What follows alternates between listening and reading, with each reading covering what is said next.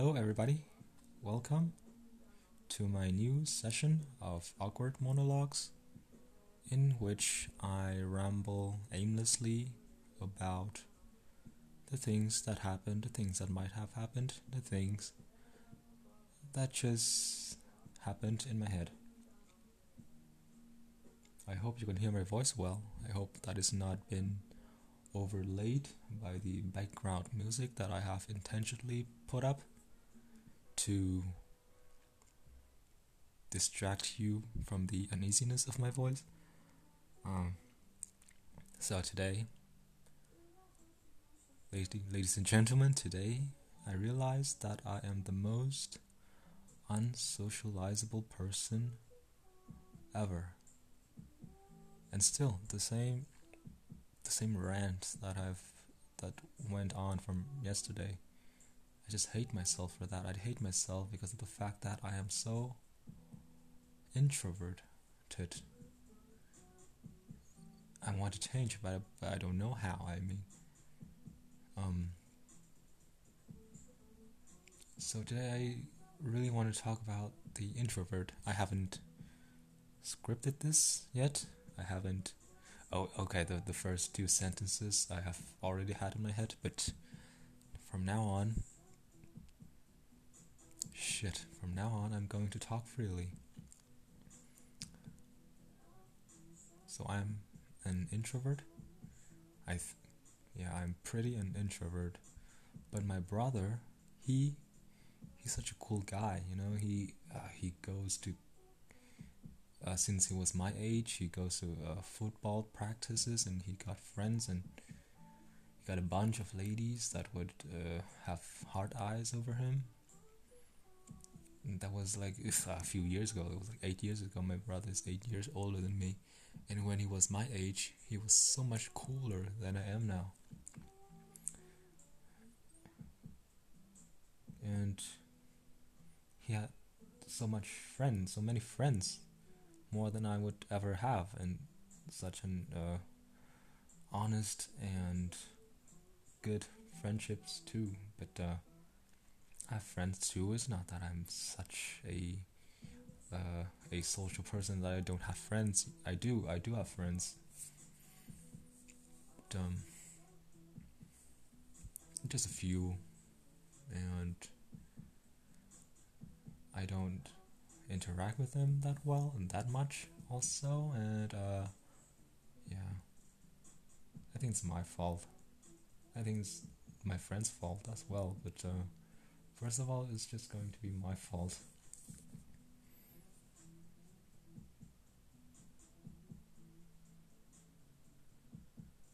we were in a conference today in which we had to um, tell some stories some funny stories about ourselves. I didn't even know why the the host of our conference wanted us to do that. It's just some cliche thing and some uh, some play some games to make us social with each other and make us uh, uh, learn how to know each other, know how to yeah, learn how to know each other. I think I had my microphone off. It was it was like six people, nine. I think it was nine people of us in that a breakout room, and we were supposed to tell bullshit about ourselves that is supposed to be funny, and we and after that we should uh, go back in the main greeting, main conference, and just like uh, tell other people's stories in uh, most of the time. I think there was like 15 minutes. Most of those, we were just talking bullshit. Uh, I, I, we don't we didn't even talk stories about ourselves. We just um. The others they were improvise they were improvising so well. They were just talk about themselves and laugh and all that. Uh, I just stood on the side. I just sat quietly and grimaced and and I nicked and uh, I didn't even realize that I had my microphone off and they wouldn't know I don't know, they could have known, they could have told me. I said one or two sentences. I don't think that they heard my voice or they, they saw me speaking. I don't think it was their fault. Um, but um, they didn't heard anything from me. I think. And after that, in the main meeting where we were supposed to um, expose the others by their funny, hilarious uh, stories, I just um, made up a story. I just told the story about me about yesterday about my ordering bubble tea. That wasn't funny, also. No one laughed. Even the host, the the friendly woman, she was a professor, the youngest professor in Germany. I thought, oh God, it was such a cool thing. It was such an honor to have like this this this interaction with her. But uh, there's there's not much of an interaction. It was just her talking to us. Um, yeah, even she, the, the this friendly, socializable person, she laughed at everybody other um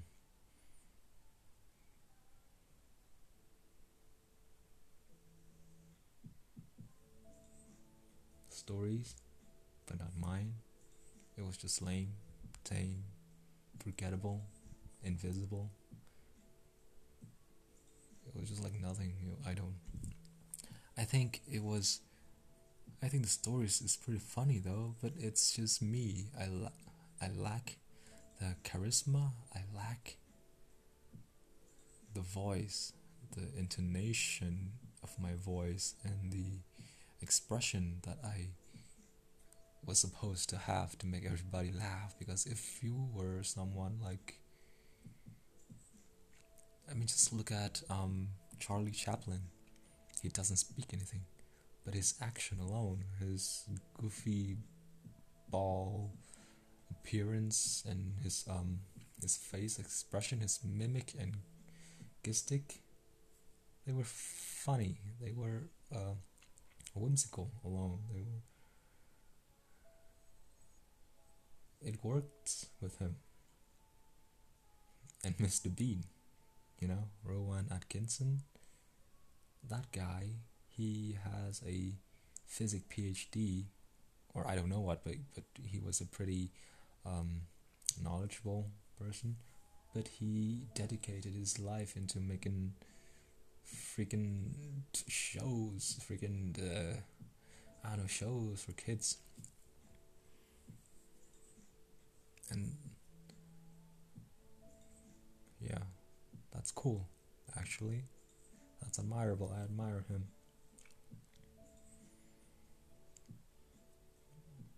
I need to have this this charisma this oh, oh my god yeah i don't think that i think it can be trained i think that anything can be trained except when it is violin when you would have to learn it when you were like in the womb but i think almost everything can be learned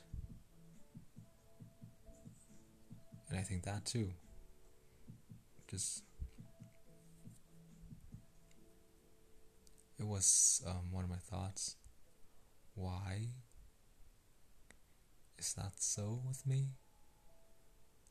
Why do I don't have? Why do I don't? Maybe it was the language, or I don't know. Maybe it was the shyness Maybe it was maybe because it was the unexperienced life that I had in which um contact in which I didn't at all that much had contacts or um you know conversations interactions with people that much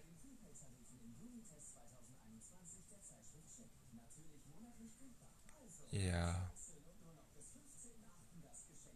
I think when I was a kid, I was pretty playable. I was pretty socializable. I'm. I played with people, and I. Um. I had childhood friends, you know. But um, one reason can be that I uh, spent so much of my childhood times learning and go to yeah go to lessons go to lessons go to lections and didn't have didn't at all have time of which I could have totally spare some to spend to learn anybody new to learn to know them. Just to have normal social human uh con oh god i have used so many times of these contacts and interactions. I want new words but you know that I think it was one of those reasons that I am such also um that I keep everything for myself. I didn't yeah, didn't have time to express them. But now I do. Ooh. It doesn't count. Talking to a ghost.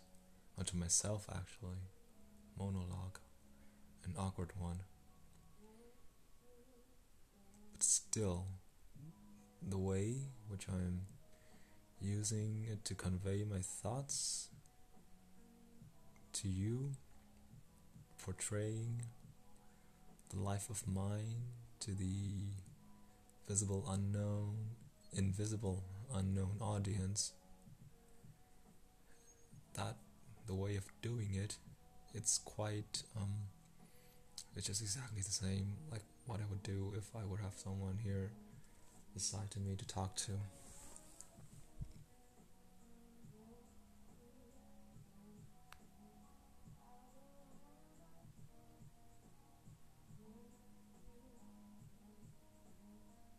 Have you ever watched films? Yeah, of course you do, but films I'm talk was um was talking about old movies, old films. I mean, not that old, like the beginning films is like in the 20s and 1920s. And no, no one like that anymore. But since the 60s, the 70s, the 80s, the film, they're getting to get good, you know? They learned all those special effects and they have all those new thoughts about making how um, their products more interesting. I watched a few um, 12 Angry Men from the 1960s, I think. 1964, 67, uh, 67 or something. It was pretty good.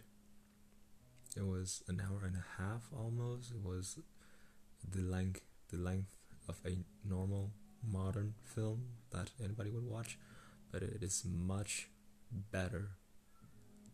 I don't know. It was was just my expect my expectation for that to be for the film to be bad. Expectations can also be bad, you know.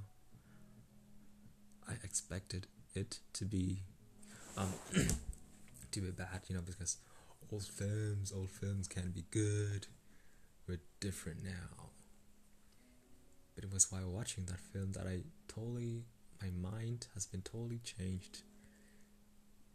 The film was good. There were no special effect or anything. There were no explosions. There was uh, fight scenes.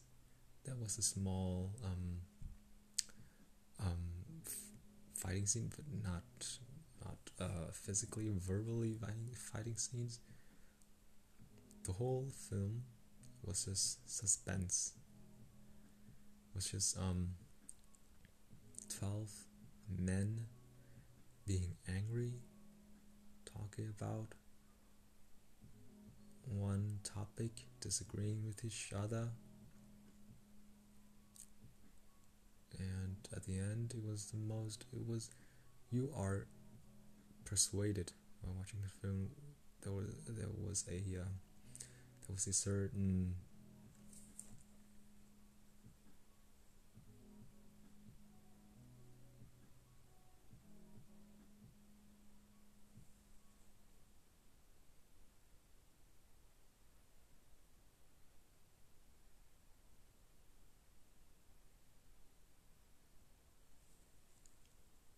Change your mind too when watching the film. You will.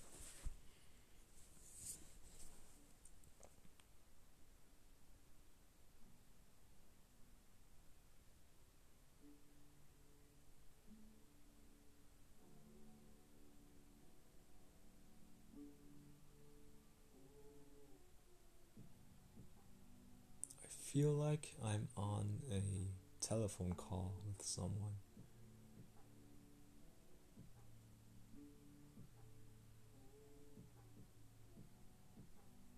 I was, that would this would be so awkward. But I don't know. The effort counts, you know.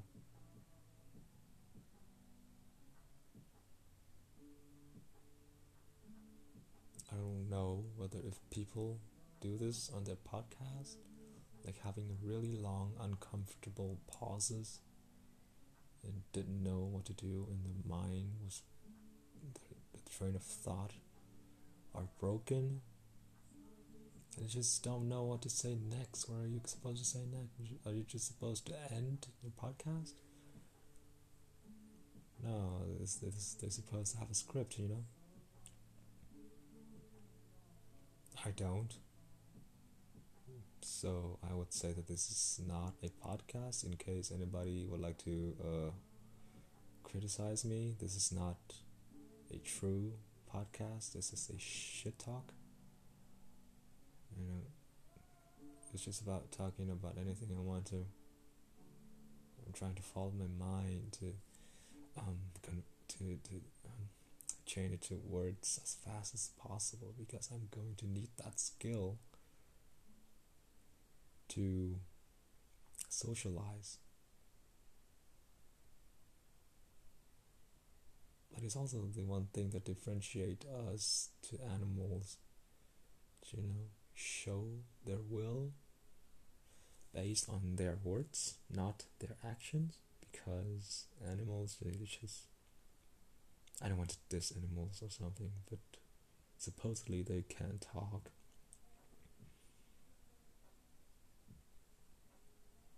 Oh, it's my favorite song. So animals, they supposedly can talk, they can't they can in fact verbally um, induce some I don't know some act some interaction. When they hiss when they roar when they do the mating call they all mean something but human has a whole different level of communicating through verbal um, Uh, oh god, through verbal ways. And to be good at that is to be good at being a human. Yes, to be a good person, you just need to be good at communicating. To be bad at communicating doesn't make you a bad person. But to be good, to be very good, to be extraordinary, to be supreme, to be sublime at communicating, you can be a good person. Because words blinds people. Word blinds people. That's the right way to say it. I think it's just a sudden thought to me to be good at speaking, to gain other people's trust,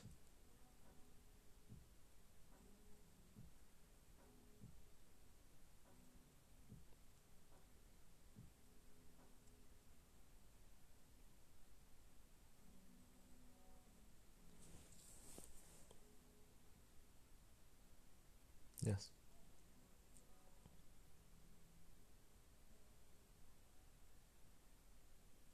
It's only my second take today. Anything that's good, anything that's uh, it's better than yesterday. I, second or third take, the same thing. It's not the first take, but it's still good. Better than those than most days. If I can keep up this pace, I hope I can. Uh, I can be better. I can improve. I can improve myself.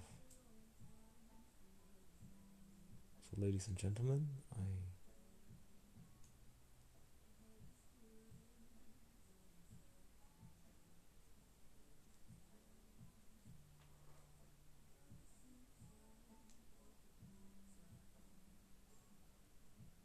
So, ladies and gentlemen, I don't have anything inherently Oh God, I don't even know how to end this. I don't have any words more in mind. Either that they were, um, either that they were, were washed away like sand on the beach when every new wave of new thought comes and just tsunamied them. And then just wash them away, just washing them away. But I don't have any words, I don't have any thoughts, I don't have anything to tell anymore. So I ladies and gentlemen, I think this is it. Thank you for listening. And I'll see you next time.